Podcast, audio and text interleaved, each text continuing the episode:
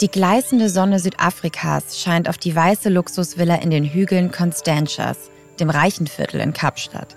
Zwischen den Bäumen blitzt der Tafelberg hervor. Edel gekleidete Menschen tummeln sich auf der Terrasse vor der Villa. Die kleine Party ist in vollem Gange. Eine Frau springt in den Pool. Der Mann in dem Leinenanzug mit buntem Shirt grinst entspannt und prostet mit einem Glas in der Hand einem Kunden zu. Sie stoßen an auf ein Anlagegeschäft, auf 1300% Rendite. Er ist Mr. Money. So oder so ähnlich muss das High Society-Leben des Anlagebetrügers Jürgen Haxen in den 90er Jahren damals abgelaufen sein. Warum Haxen der König der Hochstapler genannt wurde und wie er den Schneeballsystembetrug nach Deutschland brachte, das hört ihr in dieser Folge. Macht und Millionen. Der Podcast über echte Wirtschaftskrimis. Hallo und willkommen zu einer neuen Folge von Macht und Millionen. Ich bin Solveig Gode, ich bin Wirtschaftsredakteurin bei Business Insider und ich sitze hier zusammen mit Kajan Öskens, meinem Podcastpartner und dem Chefredakteur bei Business Insider. Hallo Kajan. Hallo Solvay. Schön, dass wir hier mal wieder zusammensitzen und heute geht es ja um einen Fall, den haben sich so viele HörerInnen gewünscht. Unter anderem zuletzt Jermaine, der hat uns ja eine Mail geschrieben. Ja, ausgerechnet, als wir mitten in der Recherche zu dem jetzigen Fall sind, den wir jetzt noch gar nicht verraten, aber gleich kommt die Auflösung. Da schreibt er eine Mail, dass er sich diesen Fall wünscht.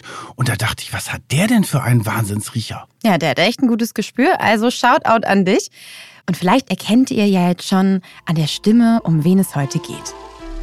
Also das war sicherlich äh, eine Kombination aus allem. Also ich war auch gierig. Bei mir war es mir aber nach Anerkennung, nach Erfolg. Ich wollte sehen, wie ich äh, das schaffe, so einen hochkonservativen, studierten Menschen dazu zu bringen, mit mir auf den Mond zu fliegen oder wo auch immer hin.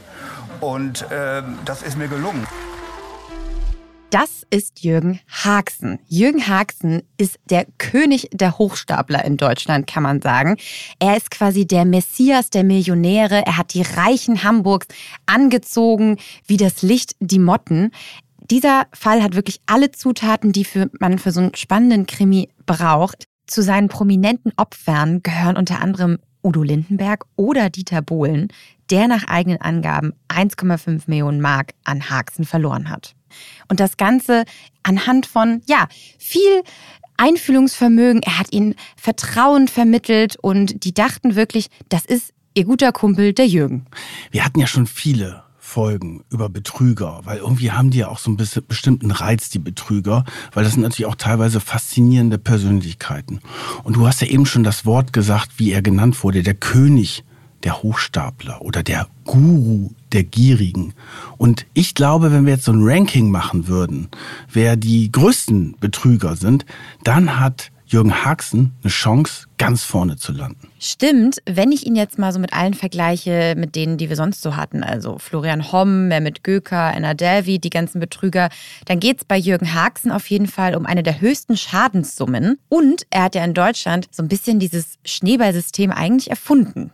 Ja, und ich will ja mal den Vergleich ziehen zum Beispiel zu Big Money. Das war auch einer meiner Lieblingsbetrüger. Aber der hat ja wenigstens am Anfang irgendwie so ein Geschäftsmodell gehabt und hat es versucht. Mhm. Aber das Besondere an Jürgen Haxen ist, dass er eigentlich nie in seinem Leben gearbeitet hat und trotzdem diese Betrugsmaschinerie perfekt hinbekommen hat und sehr viel Geld abgezogen hat. Von Anfang an war sein Modell auf Betrug ausgerichtet. Los ging das eigentlich alles in Hamburg. Da ist er nämlich ja Ende der 80er hingekommen. Ich glaube 1986 taucht er da das erste Mal auf mit seiner Firma Nordanalyse und dort gibt er sich als Finanzgenie aus und sagt, ich habe da so eine ganz smarte neue Anlagestrategie. Ich investiere in Anteile von Unternehmen, die vielleicht nicht immer ganz so finanziell gut aufgestellt waren, aber ich habe den richtigen Riecher und bei mir könnt ihr jetzt aus der Hamburger High Society ganz viel Geld machen. Und natürlich gehört zu einem richtigen Betrüger auch die entsprechende Fassade. Was braucht man dafür? Also, dicke Autos, ne? Ferraris, Bentleys, alles. Hat er, hat er alles gefahren. Natürlich dann eine pompöse Villa, die hat er in Poppenbüttel bezogen. Ein ja, repräsentatives Büro. Das hat er erst am Jungfernstieg und dann zieht er in den Harvestuder Weg. Da habe ich auch mal um die Ecke gearbeitet. Das ist Pöseldorf, in Hamburg auch Schnöseldorf genannt, direkt an der Außenalster. Und natürlich dann ist, hat er immer Armani-Anzüge oder Versace-Anzüge getragen. Also diese äußeren Geschichten, die sind ja immer sehr wichtig für die Betrüger. Und dann hat er es geschafft, und das war, glaube ich, der entscheidende Punkt am Anfang, dass er so als Geheimtipp gegolten hat. Und zwar ist er aufgetreten mit der Masche, dass er das Geld vervielfacht. Da werden wir heute auch noch öfter drauf kommen. Mhm. Das war seine Masche, dass er das investierte Geld sozusagen verdreizehnfacht und davon dann zehn Prozent Provision bekommt. Aber das war natürlich total wichtig, dass er so tut, als wenn das jetzt nicht da jeder rankommt. Und zu diesem Schneeballsystem, das du ja schon vorhin angesprochen hast, gehörte natürlich erstmal, dass so ein Köder rausgeschmissen wird. Also die Kleinanleger, die am Anfang bei ihm investiert haben, haben das Geld auch zurückgekriegt, auch teilweise mit diesem Faktor 13. Und dann sind sie natürlich überall rumgelaufen und haben gesagt, da gibt es einen, der macht aus eurem Geld noch viel mehr Geld. Um so ein kleines Beispiel mal zu liefern, er hat gesagt, also wenn du bei mir 100.000 Mark, waren es ja damals noch, investierst, dann kriegst du als Kunde von mir irgendwann, zu einem nicht bestimmten Zeitpunkt, 1,3 Millionen D-Mark zurück, abzüglich eben dieser 10% Provision. Das klingt natürlich erstmal ziemlich lukrativ, gleichzeitig aber auch sehr unwahrscheinlich. Im Nachhinein hätte man sagen können, da hätte man vielleicht ein bisschen skeptischer sein müssen. Aber du hast ja schon gesagt, dadurch, dass sie das Geld zum Teil immer wieder zurückbekommen haben, haben natürlich die ersten Kunden gedacht, wow, das läuft ja, es funktioniert. Und die haben dann immer wieder die anderen angeworben er hat das zu einer Art fast schon Bedingung gemacht, dass er seinen Kunden gesagt hat, ja, sie dürfen aber nur bei mir investieren, wenn sie mir auch einen neuen Kunden bringen, also wenn sie mir jemanden empfehlen. Und das ist ja in der Hamburger High Society so, das ist ja eigentlich so ein Closed Shop, sagen wir ja oft, ne? Die kennen sich alle untereinander und eigentlich sehr, ja, so ein Eliteverein, da kommt man nicht so einfach rein, aber er hat das eben durch diese Empfehlung geschafft. Und ich habe mich auch gefragt, wie er das da so reingeschafft hat und warum dieser Zeitpunkt Zeitpunkt für ihn so günstig war. Und das hat uns unser Gast in dieser Folge erzählt, Philipp Fleiter. Ihr kennt ihn sicher aus dem Podcast Verbrechen von nebenan, einer der bekanntesten True Crime Podcasts Deutschlands. Und Philipp Fleiter hat über Jürgen Haxen in seinem Buch geschrieben. Und deswegen ist er für uns natürlich der perfekte Ansprechpartner. Und er hat also seine Theorie, warum das jetzt genau der richtige Zeitpunkt für Jürgen Haxen war. Zum einen war er zur richtigen Zeit am richtigen Ort Ende der 80er, da ist so diese hanseatische Zurückhaltung, von der man immer spricht, so ein bisschen weggespült worden, einfach auch durch diesen Börsenboom. Da ist viel Geld äh, im Umlauf, was angelegt werden will. Es ist eine sehr hedonistische Gesellschaft. Also diese geschlossenen Clubs, wo man nicht so sehr über Geld spricht, das bricht zu dieser Zeit auf. Ähm, da hat sich definitiv was verändert. Und man muss auch sagen, es hat ja funktioniert zumindest am Anfang. Ja, das Geld, was er angelegt hat, eben klassisches Schneeballsystem, da hat er die alten Anleger mit dem Geld der neuen Anleger ausgezahlt. Das heißt, da sind dann Leute rausgegangen und haben gesagt, ey, der Haxen, der hält, was er verspricht, Faktor 13 stimmt, ich habe mein Geld wiedergekriegt. Und so ist dann dieser Run entstanden. Und was du gerade schon angesprochen hast, diese Superreichen, das ist ja ein sehr geschlossenes System. Also ich glaube, wir drei hätten jetzt Schwierigkeiten, zu solchen Treffen eingeladen zu werden. Aber er hat das sehr geschickt gemacht ähm, und er ist auch ganz schnell Teil dieser Gesellschaft geworden, weil er eben diese hohe soziale Kompetenz hatte, die es ihm möglich gemacht hat, sich dieser Schicht anzupassen. Ja, er ist da mit dem Bentley vorgefahren, hat Kunden abholen lassen vom Chauffeur in der weißen Uniform, ähm, hat die zu sich auf die Yacht aufs Mittelmeer eingeladen. Also Haxen ist ganz schnell in Hamburg einer von denen geworden und das hat es ihm, glaube ich, so einfach gemacht und die Türen geöffnet. Ich habe ja lange in Hamburg gelebt und da ist man ja eigentlich immer so ein bisschen zurückhaltender und reservierter. Und umso spektakulärer ist eigentlich dieser Fall, dass dieser Jürgen Haxen, der da ja auch sehr laut aufgetreten ist, so ein Kumpeltyp äh, war, dass der diese Pfeffersäcke, wie man es ja immer so schön sagt in Hamburg, dass der die geknackt hat.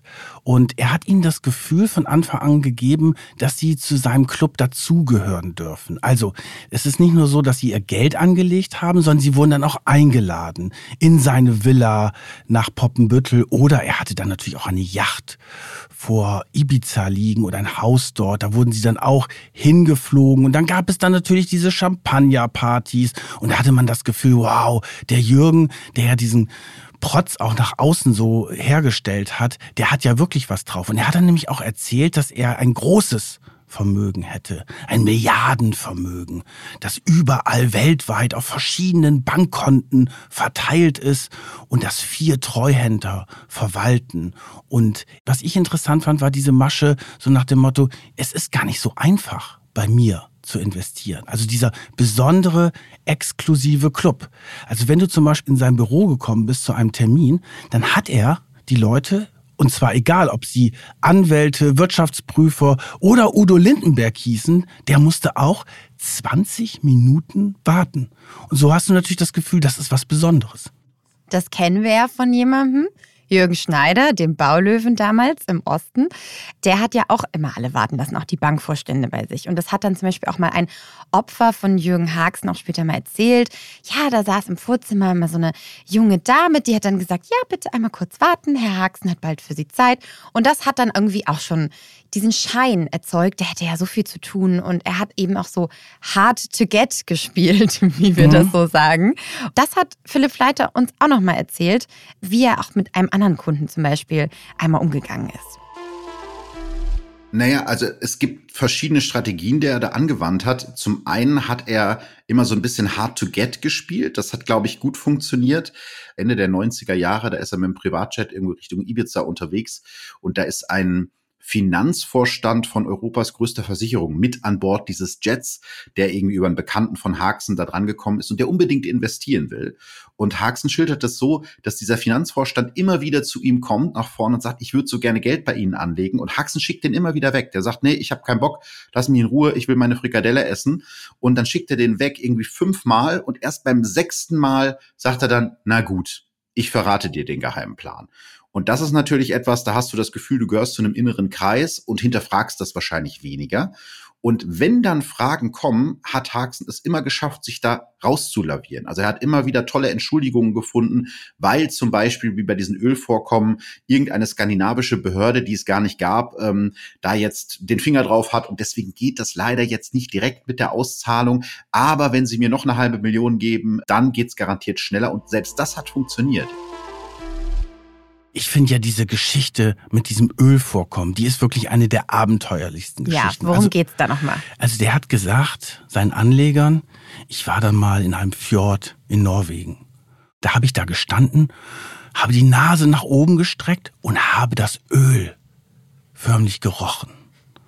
Und dann hätte er mit einem norwegischen Garnelenfischer, der dort arbeitet, gesprochen und hat gesagt, so, wir müssen uns jetzt hier die Rechte sichern weil das sind riesige Ölvorkommen hier drin sind, weil ich habe es gerade gerochen, dieses Öl. Das ist in meine Nase eingestiegen. Er, der Jürgen Haxen, hat jetzt eines der größten Ölvorkommen der Welt gefunden.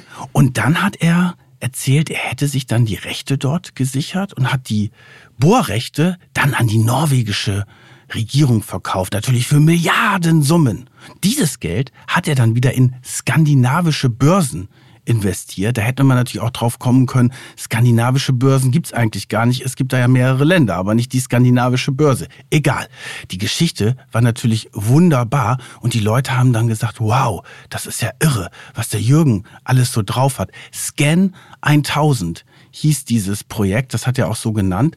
Und dann hatte er natürlich für diese ganzen Geschichten auch so Testate und Dokumente gezeigt, also auch Kontoauszüge mit achtstelligen Summen und dass man so das Gefühl hatte, okay, da steckt ja wirklich was dahinter. Diese Fälscherwerkstatt gehört ja auch zu einem Betrüger dazu. Aber meine Lieblingsgeschichte, weil wir eben darüber gesprochen haben, dass er so eine Verknappung hatte und da konnte nicht jeder gleich kommen. Er hat die Kunden ja eigentlich richtig heiß gemacht. Genau. Und da kam einmal einer zu ihm, so ein Sanitärgroßhändler mhm. aus Norderstedt, der hatte von einem Freund wiederum diesen Geheimtipp bekommen, der Jürgen, der macht dich noch reicher, als du bist. Und dann ist er morgens um neun da in das Büro am Harvesterhuder Weg hin und dann hat der Haxen gesagt, oh, das ist heute Ihr Glückstag. Und dann hat er gefragt, ja, wieso? Ja, mir ist gerade ein Investor abgesprungen und Sie können jetzt die einmalige Chance nutzen, in dieses Investment einzusteigen. Aber es gibt eine Bedingung. Sie müssen mir 520.000 Mark bis 12 Uhr bringen. Dann sind Sie in diesem Investment dabei. Und was macht der Sanitärgroßhändler? Läuft zu seiner Bank. Der Bankberater völlig erstaunt. Dem sagt er, ich muss jetzt diese 520.000 Mark von meinem Konto abheben. Und das sagt er, wofür denn? Ist egal.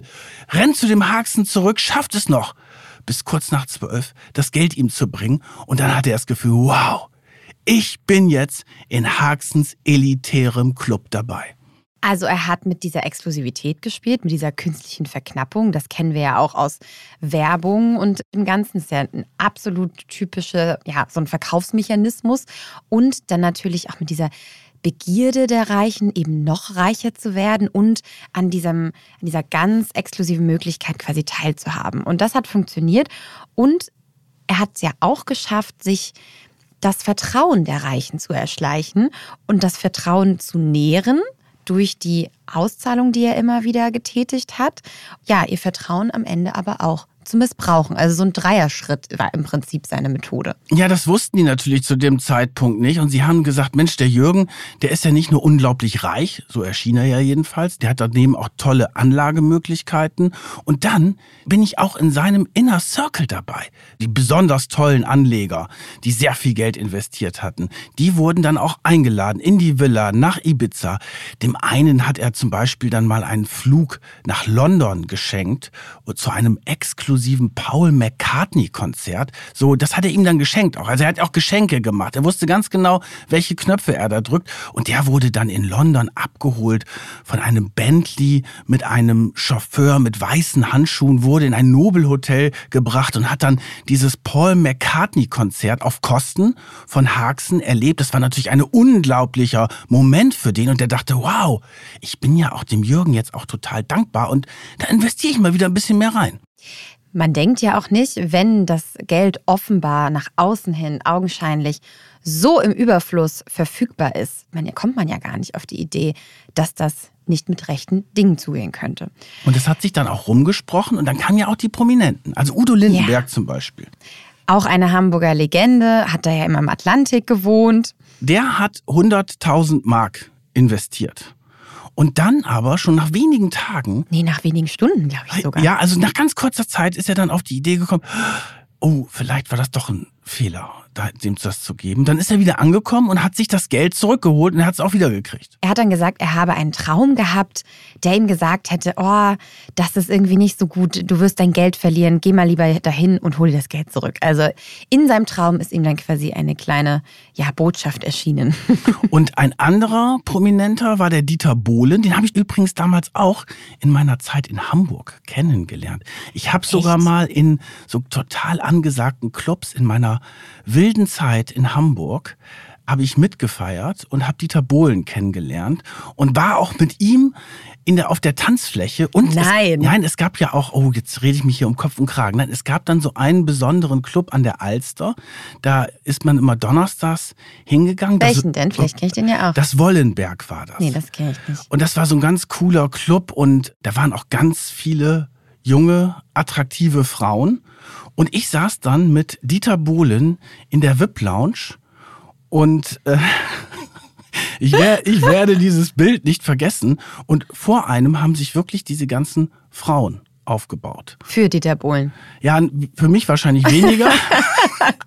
der hatte irgendwie was Lustiges, der Dieter Bohlen. Ich war dann auch mal in seiner Villa in Tötensen, das ist vor den Toren Hamburgs. Hast du ihn interviewt oder hat er dich privat eingeladen? Nein, da habe ich seine damalige Frau oder dann war es ja auch seine Ex-Frau, Nadel, getroffen. Kannst du dich da noch an die erinnern? Natürlich, du hast Nadel mal getroffen. Ja. Kajan, das sind ja tolle Stories hier. Weil Nadel hat dann irgendwie so eine, ich glaube, da war sie mit Dieter Bohlen noch zusammen, sonst hätte sie ja nicht in dem Haus in Tötensen mhm. gewohnt, fällt mir gerade ein. Er war aber nicht da und Nadel hat dann eine Erotikshow bei ProSieben als Moderatorin bekommen und ich habe dann ein Interview mit ihr dazu gemacht und eine Geschichte bleibt mir immer hängen. Also sie war total nett und so, alles in Ordnung. Aber sie hat mir dann serviert zum Trinken, das werde ich nicht vergessen, eine Flasche Fürst von Metternich. Diesen Sekt.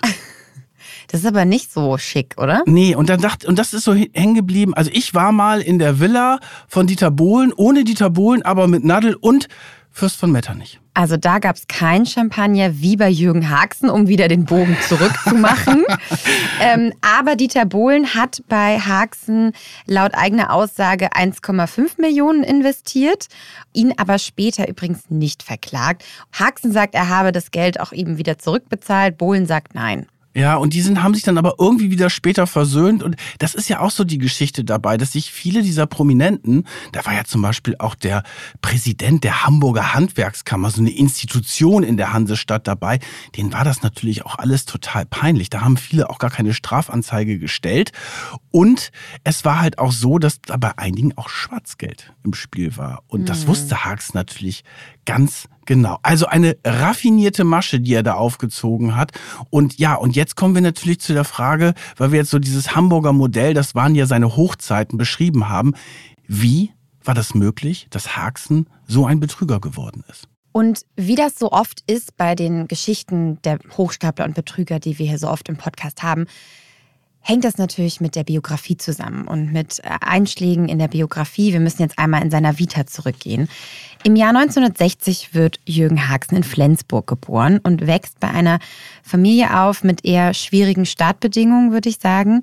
Sein Vater ist Alkoholiker, die Mutter hat psychische Probleme.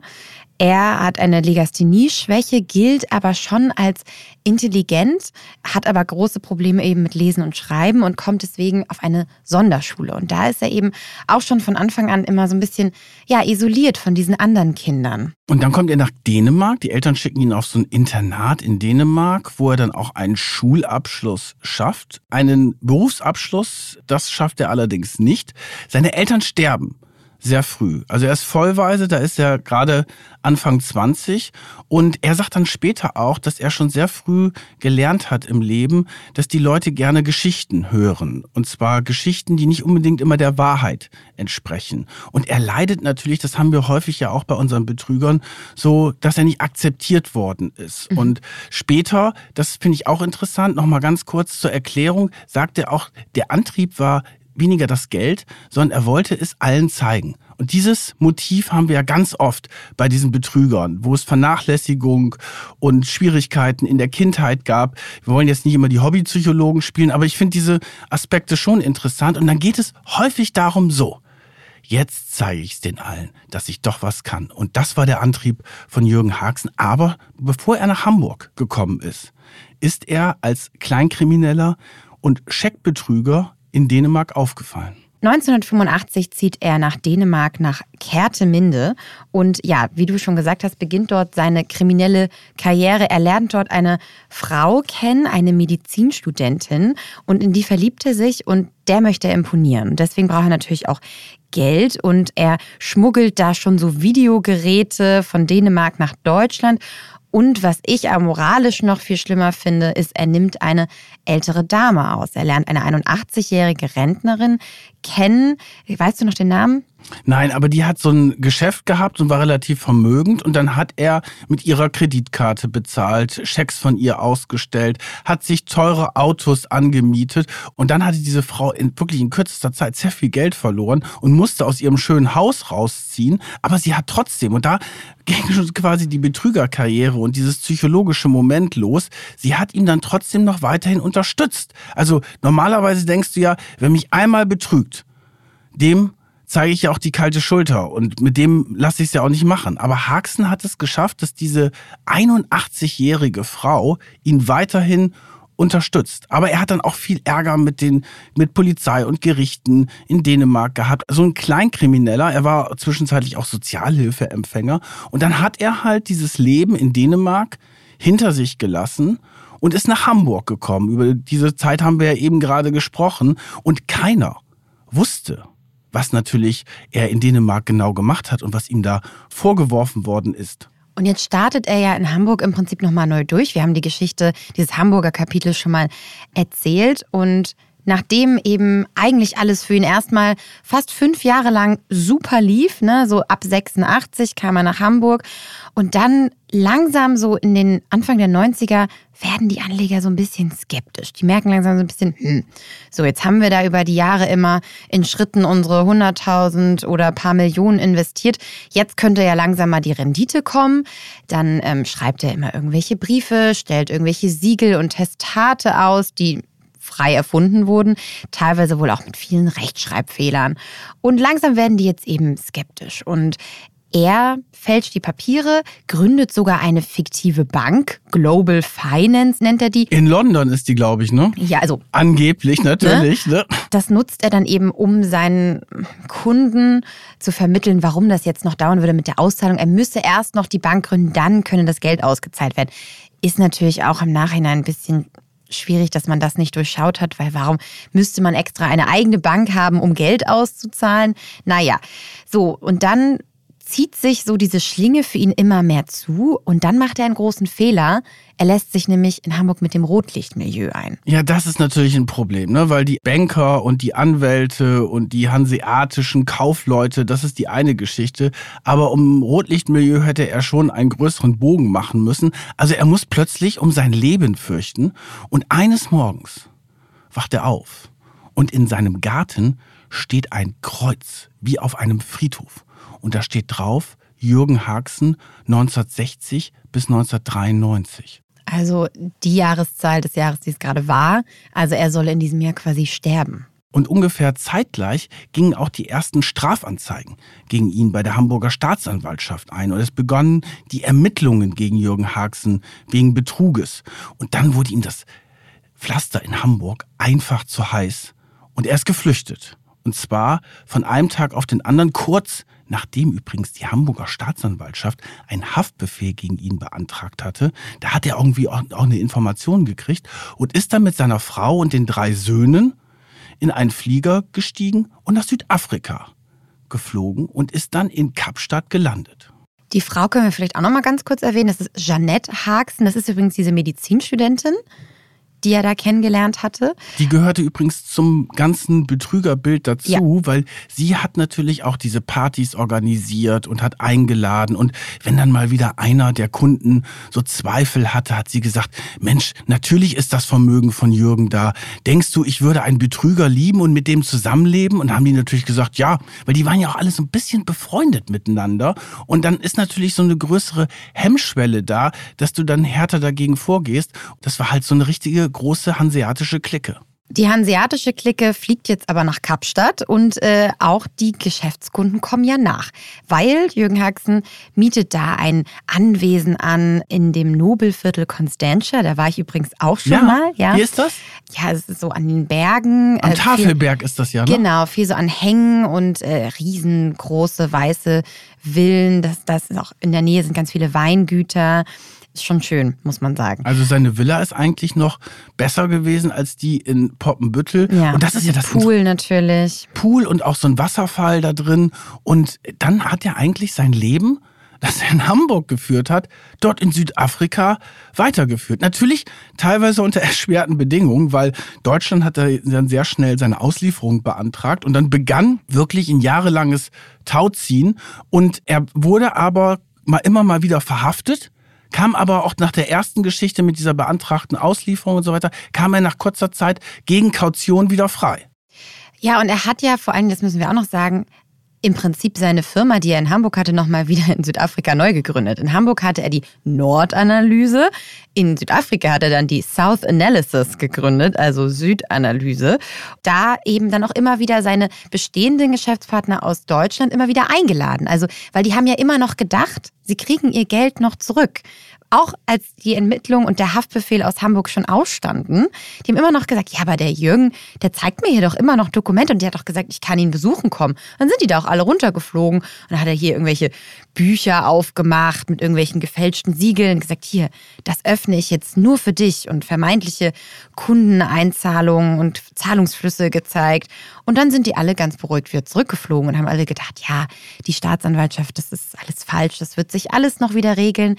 Das ist ja auch so ein bisschen die Frage, warum glauben diese Leute immer noch daran? Das sind ja reiche Menschen, die irgendwann mal wahrscheinlich sehr schlau investiert haben müssen, um so reich zu werden. Wieso haben die sich da so übers Ohr ziehen lassen? Und da hat Philipp Fleiter, unser Experte, auch mal wieder eine Theorie. Wie hart ist es dann für dich selber einzugestehen, wenn du dich selber für den Wahnsinnsgeschäftsmann hältst, dass du da auf einen Betrüger reingefallen bist? Also da ist ja für deinen Selbstwert wesentlich einfacher zu sagen, nee, die reden alle nur Quatsch, der Haxen ist ein ganz guter, weil so kann ich eben diese Geschichte auch für mich selber aufrechterhalten. Das ist der psychologische Teil. Und finanziell ist natürlich, du bist ja irgendwann auch too big to fail. Ja, wenn du da jetzt schon eine Million investiert hast und der sagt dir, ah, ich brauche noch 200.000, dann kriegst du dein Geld aber mit der Rendite wieder dann haue ich die 200.000 auch noch raus, weil ich habe ja schon eine Million reingesteckt. Dann ist es doch besser, zumindest diese kleine Hoffnung zu haben, dass ich das Geld irgendwann wieder kriege, als ja gar nicht drauf hoffen zu können und das Geld abschreiben zu müssen. Eine von den Besucherinnen aus Hamburg war eine Frau, die ist ihm sehr nahe gekommen und auch gefährlich geworden für Jürgen Haxen. Das war Linda Stock eine Arztgattin. Die hat so eine Charity-Organisation gehabt und die hat über 600.000 Mark investiert bei Haxen und hat das Geld nicht wiederbekommen. Und dann hat sie angefangen, Nachforschungen über Haxen anzustellen und ist darauf gestoßen, auf diese ganze Geschichte in Dänemark mit der Sozialhilfenummer und mit der 81-jährigen Rentnerin und hat ihm quasi die Maske vom Gesicht gerissen, weil diese Geschichten waren ja zu dem Zeitpunkt alle noch gar nicht bekannt, weil alle dachten ja, das ist ein reicher Milliardär, der so tolle Investments hatte. Und die Linda Stock hat dieses ganze Material zusammengetragen und ist dann nach Kapstadt geflogen, hat ihn getroffen, hat ihn mit diesen Nachforschungen konfrontiert. Und was macht Jürgen Haxen? Er zahlt der Frau die 600.000 Mark zurück, weil er natürlich gemerkt hat, oh, das wird problematisch. Wenn ich die ärgere, dann macht die noch mehr Ärger, als sie schon sowieso hatte und hat ihr gesagt, sie soll jetzt einfach das Geld nehmen und dann ist Ruhe. Sie ist dann aber auch an die Öffentlichkeit teilweise gegangen und dieser Fall wurde dann auch bekannt und so wurde dann immer mehr diese Fassade von Jürgen Haxen demontiert. Sie hat auch mal gesagt, Rache ist am besten kalt serviert. Also diese Frau hat sich nicht damit zufrieden gegeben, ihr Geld zurückzubekommen. Sie wollte sich wirklich an ihm rächen und auch, dass er zur Rechenschaft gezogen wird. Und ja, ihre Recherche hat da extrem bei geholfen. Zeigt ja aber auch, wie einfach das ist, wenn man mal früher recherchiert hätte. Aber der Punkt ist auch, dass er immer den Leuten das gegeben mhm. hat, was sie wollten. Wenn er merkte, okay, der wird jetzt gefährlich, dann gebe ich ihm das Geld. Es gab auch Fälle, wo er gemerkt hat, okay, da glauben die mir jetzt überhaupt nicht mehr. Dann ist er teilweise auf die Knie gefallen, hat angefangen zu weinen und hat beim Leben seiner Kinder geschworen, dass doch das Vermögen da sei, dass man ihm nur glauben müsse. Also er war natürlich, und das ist natürlich ein ganz wichtiges Talent oder eine Voraussetzung für einen vernünftigen Betrüger, ist großes Schauspieltalent. Das hatte er definitiv. Ist er ja auch in Talkshows aufgetreten und da wirkte er einfach auch sympathisch. Die Leute haben ihm gerne zugehört. Wir müssen ein bisschen aufpassen, dass wir den Jürgen Haags nicht so toll darstellen, weil im Grunde ist er auch ein Betrüger, ein Krimineller. Nicht nur im Grunde, er ist ein verurteilter Betrüger. Ja, ja, aber natürlich sind das so spektakuläre Geschichten und so, und wir lieben ja alle gute Geschichten. Jedenfalls hast du schon gesagt, er wird dann zum Teil auch immer mal wieder verhaftet, weil die Hamburger Staatsanwaltschaft natürlich immer wieder bei der Staatsanwaltschaft in Kapstadt anklopft und äh, ja, stellt einen Antrag auf Auslieferung. Auf Kaution kommt dann immer wieder frei. Es ist wirklich ein Hin und Her. Das Ganze zieht sich insgesamt über neun Jahre. 1995 versucht dann Haxen sich mit einer sogenannten Ehrenerklärung zu retten. Die lässt er dann aus Kapstadt Livestream ins Hamburger Atlantik Hotel. Das ist eine irre Geschichte, wirklich. Also März 1995, die ganzen frustrierten Kunden, die nicht von ihm eingeladen worden sind nach Südafrika, sitzen in diesem großen Saal im Atlantik Hotel und auf der riesen Leinwand erscheint plötzlich Jürgen Haxen mit seinem Anwalt und dann sagt er, es gibt jetzt eine Ehrenerklärung von mir. Dann liest er vor und das war im März und er hat gesagt, hiermit gebe ich die Ehrenerklärung ab, dass ihr alle, ich verkürze das jetzt mal, euer Geld bis zum 15. Juni zurückbekommt. So, und dann dachten einige vielleicht auch wieder, okay, das stimmt, aber stimmte natürlich vorne und hinten nicht. Also es hat immer wieder diese Versprechungen gemacht und dieser Live-Auftritt aus Südafrika, der war natürlich da ein Highlight. Die Richter des Supreme Courts in Kapstadt frieren letztendlich sein Vermögen ein, nach ganz viel hin und her, etlichen Fristen, die er nicht einhält. Sein Privatvermögen wird eingezogen, die Villa wird ähm, geräumt. In einem Schließfach in einem Fitnesscenter in Kapstadt findet die Polizei dann auf einmal Juwelen und Bargeld in Höhe von 1,2 Millionen Mark. Aber Haxen streitet ab, damit irgendwas zu tun zu haben. Also alles schon wieder ganz skurril. 1997 ist dann der erste Auslieferungsbefehl da. Der wird sogar unterzeichnet von dem Präsidenten von Südafrika, von Nelson Mandela. Irre. Zeigt so ein bisschen die Dimension dieses Falls. Ist übrigens die teuerste Auslieferung in der Geschichte von Südafrika gewesen. So, er hat natürlich auch die besten Anwälte und die teuersten Anwälte da am Start. Er hat dann auch eine Partei in Südafrika bestochen und es tauchten dann auch so Spitzenpolitiker und Minister bei seinen Partys in, seinem, in seiner Villa in, in Kapstadt auf. Also der hat natürlich da auch wieder die richtigen Knöpfe gedrückt und es war wirklich ein eine elendige Geschichte mit Verfassungsbeschwerde und Gegenklage und dann reichten angeblich die Beweise nicht aus. Und natürlich führte er die deutsche Justiz da auch an der Nase herum. Ich meine, das ist ja ein Wahnsinn. Der hat da sein Leben einfach weitergelebt. Das war natürlich auch für viele ein riesen Medienspektakel. Also da sind natürlich immer alle möglichen Reporter runtergeflogen, haben dann Interviews mit ihm gemacht und dann hat er wieder, das konnte er natürlich super, ne? Also dieses Spiel mit den Medien, auch später nach seiner Freilassung mit den Interviews. Also die hat er immer total geschickt eingesetzt und dann hat er einen Fehler gemacht. Wir haben ja vorhin gesagt, er musste aus Hamburg weg, weil er sich mit den falschen Leuten angelegt hat, nämlich mit den Gangstern aus dem Rotlichtmilieu. Und in Südafrika hat er dann plötzlich auch angefangen, die Südafrikaner in irgendwelche Betrügerinvestments reinzuziehen. Und dann tauchten plötzlich auch Ermittlungen gegen ihn wegen Betruges in Südafrika auf. Mhm. Und dann wurde es halt so eng und dann musste er das Land verlassen. Das war dann im Oktober 2002 und diese Geschichte, wie er nach Deutschland zurückgekommen ist, das war ein Wahnsinnsspektakel. Da waren alle Reporter im Frankfurter Flughafen, die Bildzeitung insbesondere, weil für die Bildzeitung war Haags eine Riesengeschichte. Die haben auch später Wahnsinnsserien dazu gemacht und so. Und dann landet der Flieger aus Johannesburg um 5.28 Uhr in Frankfurt. Beamte vom LKA in Hamburg nehmen ihn in Empfang, stecken ihn in einen Bus, in einen Polizeibus, fahren mit ihm nach Hamburg, bringen ihn dort in das Untersuchungsgefängnis. Die Reporter immer live dabei. Und sie wussten auch, wie die erste Mahlzeit von Jürgen Haxen in dem Untersuchungsgefängnis ist, in seiner acht oder zehn Quadratmeter großen Zelle. Und zwar gab es Olivenpaste mit Frischkäse und Brot. Nicht so äh, luxuriös wie wahrscheinlich seine Dinner in Kapstadt noch. Wir haben schon gesagt, neun Jahre hat sich dieses Auslieferungsverfahren gezogen. Jetzt ist er wieder in Deutschland. Und dann geht dieser Prozess los. Es gibt Schätzungen zwischen 200 und mindestens 300 Leute, die er da betrogen haben soll. Aber angeklagt in Deutschland in diesem Prozess wird er nur wegen drei Vergehen.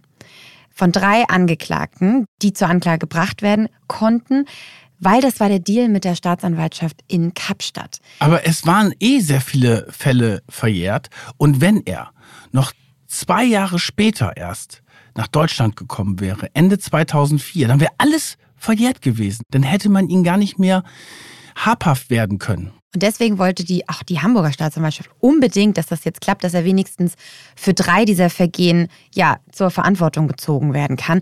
Und das waren eben diese drei Fälle, wo die Kläger sogar in Südafrika ausgesagt haben. Also die sind nach Südafrika geflogen und haben sich entschieden, dort auszusagen und deswegen ist es da zur Anklage gekommen. Wir können ja mal sagen, wer diese Leute sind. Das ist zum einen der Bauinvestor Siegfried Greve. Der hat insgesamt rund 14 Millionen Euro verloren. Ein irrer Fall, wirklich. Das war, glaube ich, der Hauptgeschädigte. Ja. Und dann gab es auch ein Juwelier das Ehepaar Hülse-Reuter, die hatten so einen wirklich Traditionsladen in bester Lage in der Hamburger Innenstadt, Bramfeld und Gutruf für die Freunde der Juweliere, die das vielleicht kennen. Das war wirklich so ein alteingesessener Laden und das zeigt ja auch dieses Klientel, dass es so alteingesessene hanseatische Familien waren und die haben dort auch Wie viel haben die verloren? Sechseinhalb Millionen Mark. Und die beiden Fälle, das waren auch so diese besonderen Fälle, die immer wieder nachgeschossen haben, wo man sich dann auch gefragt hat, wie konnte das sein? Und das war natürlich dann auch in diesem Prozess. Der Prozess ging dann relativ schnell los, der war schon im Frühjahr 2003 und dieser Prozess, das war natürlich auch ein Stück Entertainment pur. Weil der Haxen, der hat auch relativ schnell ein Geständnis abgelegt. Er wusste ja, dass er nichts mehr zu verlieren hatte und hat auch gesagt, es gab nie ein Investment mit den Ölgeschichten. Er hat von Anfang an diese Märchengeschichten erzählt. Er hat auch gesagt, reiche Leute sind einfacher zu betrügen, weil die wollen gerne noch reicher werden, weil sie gucken auf das Haus ihres Nachbarns und ihr eigenes müsste noch größer sein. Und Menschen, die hart für ihren Unterhalt arbeiten, sind deutlich vorsichtiger. Das fand ich auch eine interessante Geschichte dabei. Der Siegfried Greve, dieser Bauinvestor, der hat auch im Prozess Einblick darin gegeben, wie das funktioniert hat. Und der hat uns zum Beispiel erzählt, er ist eben über zwei Anwälte aus seinem Bekanntenkreis als Referenz gekommen. Also die haben für Jürgen Haxen quasi gebürgt. Und er hat eben auch in diesen Ölfund investiert. Also Scan 1000 war das, glaube ich. Ne? Mhm. Und hat dann auch Bargeld sogar in Plastiktüten zu Jürgen Haxen gebracht, damit es, weil das weniger auffällig sei, habe Jürgen Haxen zu ihm gesagt. Und wie der ihn so überzeugt hat, das hat er mal in einem Interview erzählt. Da haben wir ein, zwei Stellen mal mitgebracht. Jeder Anleger brachte einen neuen mit. Ich kam über zwei Anwälte. Als wir zum ersten Mal in Haxens Büro saßen, ging es um einen Deal namens Scan 1000, um Exklusivrechte an einem norwegischen Fjord, wo Öl gefunden wurde. Erwartete Rendite 1300 Prozent. An der Börse nichts Ungewöhnliches. Haxen hatte für alles Zertifikate. Sie sahen echt aus. Immer wieder gab es Schecks, die mangels Deckung nie liquide wurden. Alle Auszahlungstermine platzten. Dafür genehmigte er uns bei Dom Perignon und Caviar gerne einen Blick auf die Schecks, unsere Namen mit schwindelerregenden Zahlen dahinter. Und das war denen natürlich auch alles total unangenehm. Und es war halt häufiger bei diesem Prozess so, dass es in dem Publikum wirklich so Oh und Ah, es gab so unglaubliche Staunen, ein unglaubliches Staunen darüber, dass diese Opfer, die ja alle wirklich viel Geld haben, eine gute Ausbildung, Jobs und so weiter, dass die so leichtfertig waren. Und das hatte natürlich die Gegenseite ausgenutzt. Also der Haxen hatte einen Staranwalt aus Hamburg, das ist der Gerhard Strate, den kenne ich auch gut, der ist wirklich in vielen Prozessen dabei gewesen. Mhm. Warum und kennst du den? Ich habe damals als Journalist auch in Hamburg gearbeitet und äh, das war einer, mit dem du bei diesen großen Fällen immer sprechen konntest. Der konnte auch dieses, oder bis heute macht er das ja auch, dieses äh, Spiel der Medien gut und mhm. er hat immer ganz viele reiche Leute vertreten, obwohl er eigentlich eher so als ein bisschen links gilt. Aber der ist super gewieft, der Strate, und der hat dann auf Freispruch die ganze Zeit plädiert und hat gesagt, es gibt hier gar keinen Betrug, weil das Strafrecht, das schützt nicht, also nach seiner Version, leichtsinnige Opfer, wie es in diesem Fall so war, weil die hätten ja von Anfang an wissen müssen, dass es kein Betrug war, weil es wurden ja einfach Märchengeschichten erzählt. Und dann hat er auch damit argumentiert, dass die Kunden mussten ja Beitrittserklärungen unterschreiben. Und ein Passus da drin war, dass das Risiko eines Totalverlustes besteht. Also hat die Verteidigung gesagt, naja, die wussten ja, dass es riskant war und von daher ist hier kein Betrug, sondern sie haben das Geld verloren und das ist dann halt eben so. Also Sie haben damit im Prinzip die Frage nach der Schuld und was ein Opfer ist und wer das sein kann, ja in Frage gestellt. Und das hat der Richter aber offenbar anders gesehen. Weil dann nach wirklich einem ja, längeren Prozess entscheidet der Richter, okay, Jürgen Hax muss ins Gefängnis für sechs Jahre und neun Monate. Und das Interessante ist, dass der Richter dann auch über dem Plädoyer der Staatsanwaltschaft war. Die Staatsanwaltschaft wollte nur in Anführungsstrichen nur sechs Jahre und dann hat man aber gesagt, strafverschärfend sei vor allen Dingen dieser extreme Vertrauensmissbrauch, den der Haxen begangen hat. Und ich fand das total interessant, diese spannenden Zitate von dem Richter. Der hat nämlich ein ganz tolles Urteil gefällt. Also genau, der Richter hat gesagt, das Strafrecht schützt auch die gierigen und leichtfertigen Opfer, also alle Menschen. Und das ist ja auch richtig so. Und er hat dann auch die Anleger bezeichnet als eine Sekte der Investitionsgläubigen. Und was ich auch spannend finde, er hat dann Goethe zitiert im Gerichtssaal. Er hat gesagt, wer die Menschen betrügen will, der muss ihnen das unglaubliche plausibel machen, dieses Goethe-Zitat, und hat dann gesagt, diese Geschichte hat der Haxen meisterlich beherrscht und er sprach dann von der Geschichte eines jungen Mannes, der nichts hatte, aber eines konnte, reden und verkaufen. Haxen hat ja zwar ein Geständnis abgelegt, wie wir auch schon gesagt haben, aber vor Ort hat er dann also wenig Reue gezeigt, weder in Haft noch danach. Das hat auch Philipp im Gespräch mit uns nochmal beschrieben. Also er hat sich ja nachher in, in TV-Shows schon ein bisschen positiver verkauft und hat gesagt, ach ja, das war alles ein Fehler, würde ich heute nie wieder machen. Ganz interessant fand ich, und das ist auch bezeichnend für Haxen, dass er ja schon früher aus der Haft hätte entlassen werden können, aber ähm, es ja nicht über sein Ego gebracht hat. Er hat dann ein Buch geschrieben in Haft und hat sich da schon, ähm, ja, den Opfern gegenüber nicht so nett gezeigt. Also, um das kurz zusammenzufassen, hat er gesagt, naja, ihr wart ja alle selber schuld, dass ihr das Geld ähm, eingelegt habt. Und ähm, bin ich überhaupt ein Betrüger, wenn ich den Leuten sage, ich bin Betrüger und die geben mir das Geld trotzdem? Also, es gibt da so ein Zitat von ihm, wo er geschrieben hat, ich hätte den Kunden ins Gesicht sagen können, du bist ein Arschloch und der hat mir trotzdem eine Million gegeben. Also, das ist wahrscheinlich nicht das, was man sich äh, als Opfer unbedingt erhofft. Und deswegen hat auch das Gericht gesagt, nee, nee, also wenn du mal so gar keine Reue zeigst, dann musst du wirklich die komplette Haftstrafe absitzen, ohne einen Tag früher aus dem Knast zu kommen, was bei solchen Fällen eher ungewöhnlich ist. Also das hat er sich selber verbaut mit seinem Ego.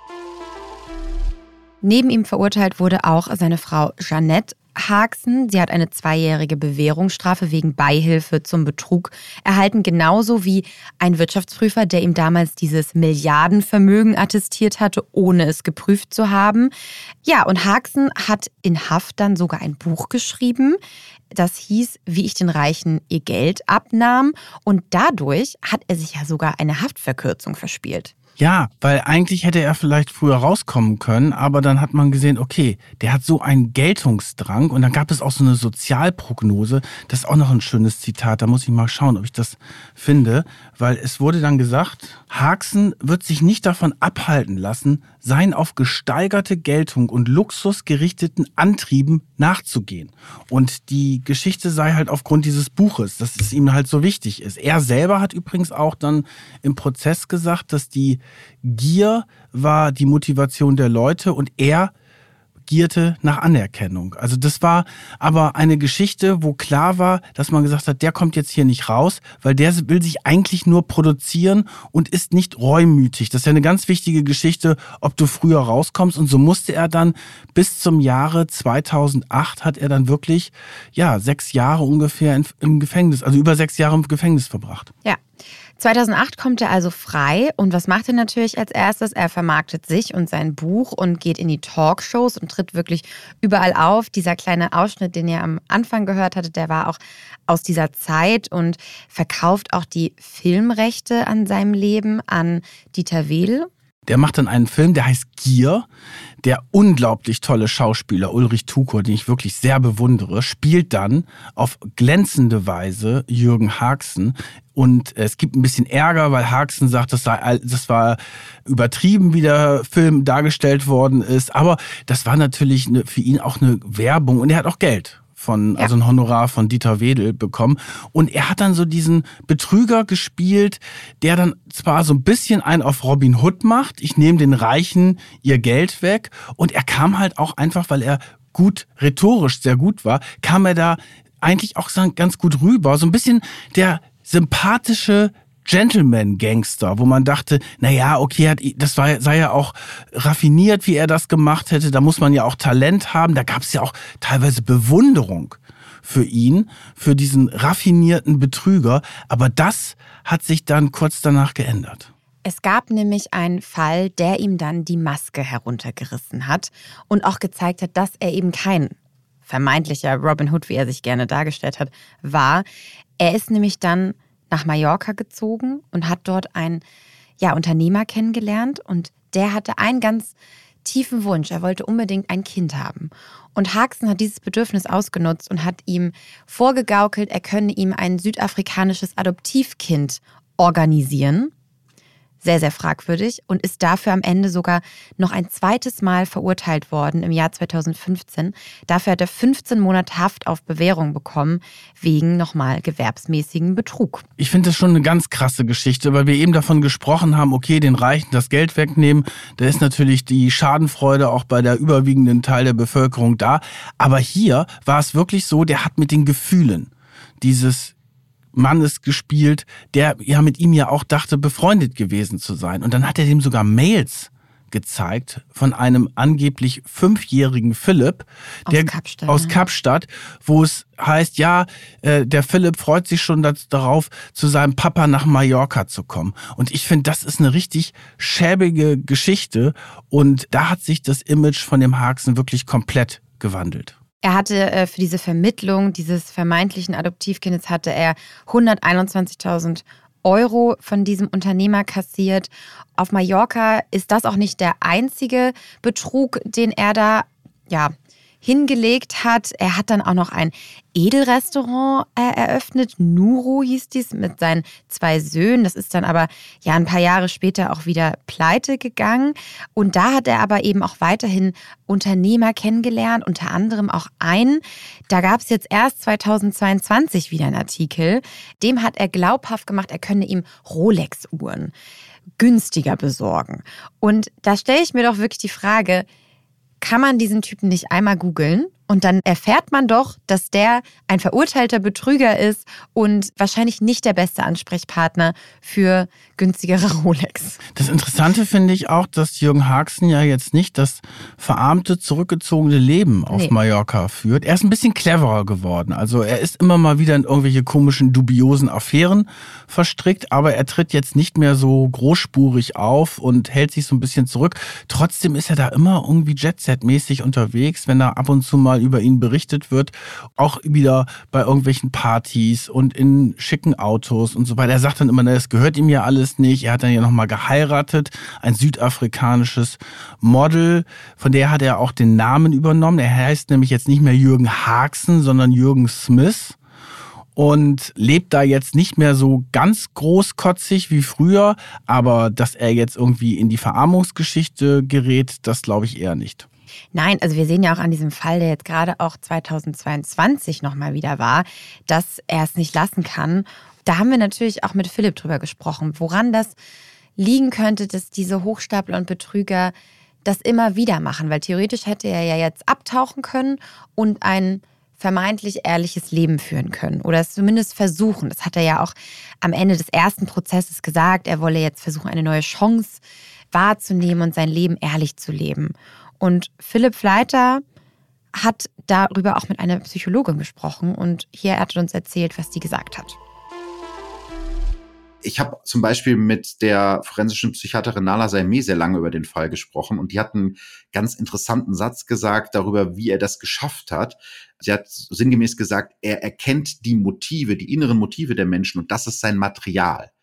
Das heißt, eigentlich sind ihm Menschen egal, ja aber er kann ganz schnell erspüren, was ist der Antrieb eines anderen Menschen, was ist sein Bedürfnis und dann nutzt er das für sich aus und baut die Geschichte so, dass ihm das passt. Und ich glaube, ein Mensch, der solche Handlungsweisen verinnerlicht hat über Jahre und der solche Charakterzüge hat, dem wird es sehr schwer fallen, ähm, ja, wirklich Reue zu empfinden ich will jetzt nicht sagen, dass er krank ist, weil wenn er krank gewesen wäre, wäre er nicht verurteilt worden. Aber das ist ja dieses sogenannte Felix Krull-Syndrom, dass du halt wirklich diese Betrügergeschichte immer wieder machst. Ja, auch deswegen, weil du natürlich merkst, es klappt. Ne? Es ist ja mit wenig Arbeit verbunden und äh, trotzdem hat es funktioniert. Ja, was brauchst du dafür? Vielleicht kannst du noch einmal erzählen, wer Felix Krull ist. Ja, Felix Krull war natürlich eine Romanfigur und das war quasi das Vorbild von ganz vielen Hochstaplern und Betrügern und deswegen spricht man von diesem sogenannten Felix Krull-Syndrom. Und bei Jürgen Haxen trifft das sicherlich zu, weil er hatte diese Gabe, andere Menschen zu lesen. Also mit, mitzubekommen, wie ihre inneren Sehnsüchte sind. Und bei dem einen, äh, der war halt äh, darauf gepicht, dass er gerne noch mehr Geld haben wollte. Der andere hatte vielleicht Ärger mit seiner Frau. Dann hat er sich als Vertrauensmann bei ihm eingeschlichen und der wusste ganz genau, der andere will vielleicht zu einem tollen Konzert nach London, der andere mag es gerne in der, auf der Yacht in Ibiza zu sein. Und so hat er diese Gabe gehabt, das haben auch viele gesagt dann im Prozess, die Opfer, dass er die Gabe hatte, ihnen irgendwelche Gedanken ins Gehirn zu pusten, hieß es da sogar einmal. Und dass er natürlich ein Lügner und Betrüger ist, aber dass er eine unglaublich charmante Art hat und natürlich auch unglaublich rhetorisch begabt war, dass er immer auf die, die richtigen Sachen quasi gesagt hat. Und dann natürlich dieser, dieser psychologische Moment, ne? also dass du wirklich dich auf dein Gegenüber einstellen kannst. Das ist ja etwas, das ist ja wirklich eine Gabe, dass du genau weißt, Solvay, ich gucke dir jetzt in die Augen und merke, okay, du willst das und das von mir hören und dann gibst du mir das, was ich möchte. So funktioniert ja das Spiel bei Jürgen Haxen. Und das ist natürlich eine tolle Gabe, die kann man aber auch anders einsetzen als in kriminellen Delikten. Du hast im Vorfeld gesagt, der wäre bestimmt ein klasse Vorstandsvorsitzender gewesen. Ja, weil der natürlich auch ein riesen Schauspieler ist. Der wäre vielleicht auch ein super Journalist gewesen, weil er an bestimmte Informationen rangekommen Stimmt. wäre. Weil wir haben das ja auch oftmals. Wir müssen uns ja auch in den Gegenüber hineinversetzen. Insbesondere bei den Informanten, die ja eine rote Linie überschreiten, um uns Informationen zu geben, was sie eigentlich gar nicht dürfen. Und das machen sie ja auch aufgrund verschiedenster Motive. Und dieses Motiv musst du dann ja rausfinden und den Informanten davon überzeugen, dass wir diese Dokumente bekommen. Also diese Gabe, die kann ich ich schon gut nachvollziehen. Wobei wir natürlich keine Schauspieler sind. Aber du hast total recht, was diese Motivation rauslesen angeht ne? und diese Bedürfnisse lesen.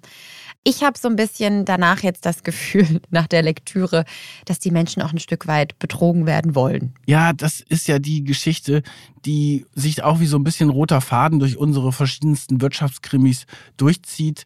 Den Betrug wird es immer wieder geben. Es wird immer wieder auf andere Weise versucht, Geld zu bekommen, weil das einfach eine Geschichte ist, wo ja auch diese Empathie, das ist übrigens auch noch ein wichtiger Punkt, diesen Betrügern wie den Jürgen Haxen fehlt natürlich natürlich diese Empathie oder diese Gefühle, auch dieses schlechte Gewissen.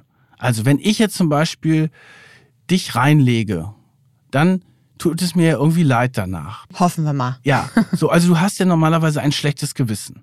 Das gehört auch zu dieser Persönlichkeitsstörung dazu. Dieses schlechte Gewissen ist bei Betrügern wie Jürgen Haxen ausgeschaltet. Und er hat auch selber mal dazu gesagt, warum er dann kein schlechtes Gewissen hatte, weil er gesagt hat, die waren ja eh reich, die hatten genug Geld, die waren gierig, ich habe ihnen einfach das Geld abgenommen und die haben es doch gar nicht gemerkt. Also deswegen war ja seine Reue auch nie echt, die er ab und zu mal vorgegaukelt hat. Er hat diese Betrügereien gemacht, um erstens anerkannt zu werden und zweitens hat er sie auch gemacht, weil er genau wusste, dass die eh genug Geld haben und weil er es konnte und es ist ja immer wieder geklappt hat. Und äh, das ist, glaube ich, auch so ein Punkt, diese, ja, Leichtigkeit, die damit auch für ihn ja fast schon einherging. Und die Leute es ihm ja auch immer wieder, immer wieder zugemutet haben, Geld äh, ja in Empfang zu nehmen oder zu verwalten. Muss auch ein guter Geschichtenerzähler sein. Das konnte er auch gut und das ist ja auch ein Merkmal von Betrügern. Und wenn du mich jetzt fragst, so ein Fall wie Jürgen Haxen, wird es den noch mal geben? Natürlich wird es den Fall geben. Es wird noch sehr viele Jürgen Haxens geben. Wir leben ja auch ein Stück von diesen Geschichten. Aber es ist natürlich auch faszinierend zu sehen, wie funktionieren diese Betrügereien? Was steckt da für eine Biografie dahinter? Und wie endet das dann? Und in diesem Falle wurde er ja sogar verurteilt und ist zur Rechenschaft gezogen worden. Das Geld wurde übrigens zum Teil auch zurückgezahlt. Von insgesamt mehr als 100 Millionen Mark Anlegergeld habe er 75 Millionen letztendlich zurückgezahlt und 25 Millionen wohl komplett verjubelt. Aber wir können festhalten, der nächste Jürgen Haxen kommt bestimmt und damit wahrscheinlich auch der nächste Macht- und Millionenfall.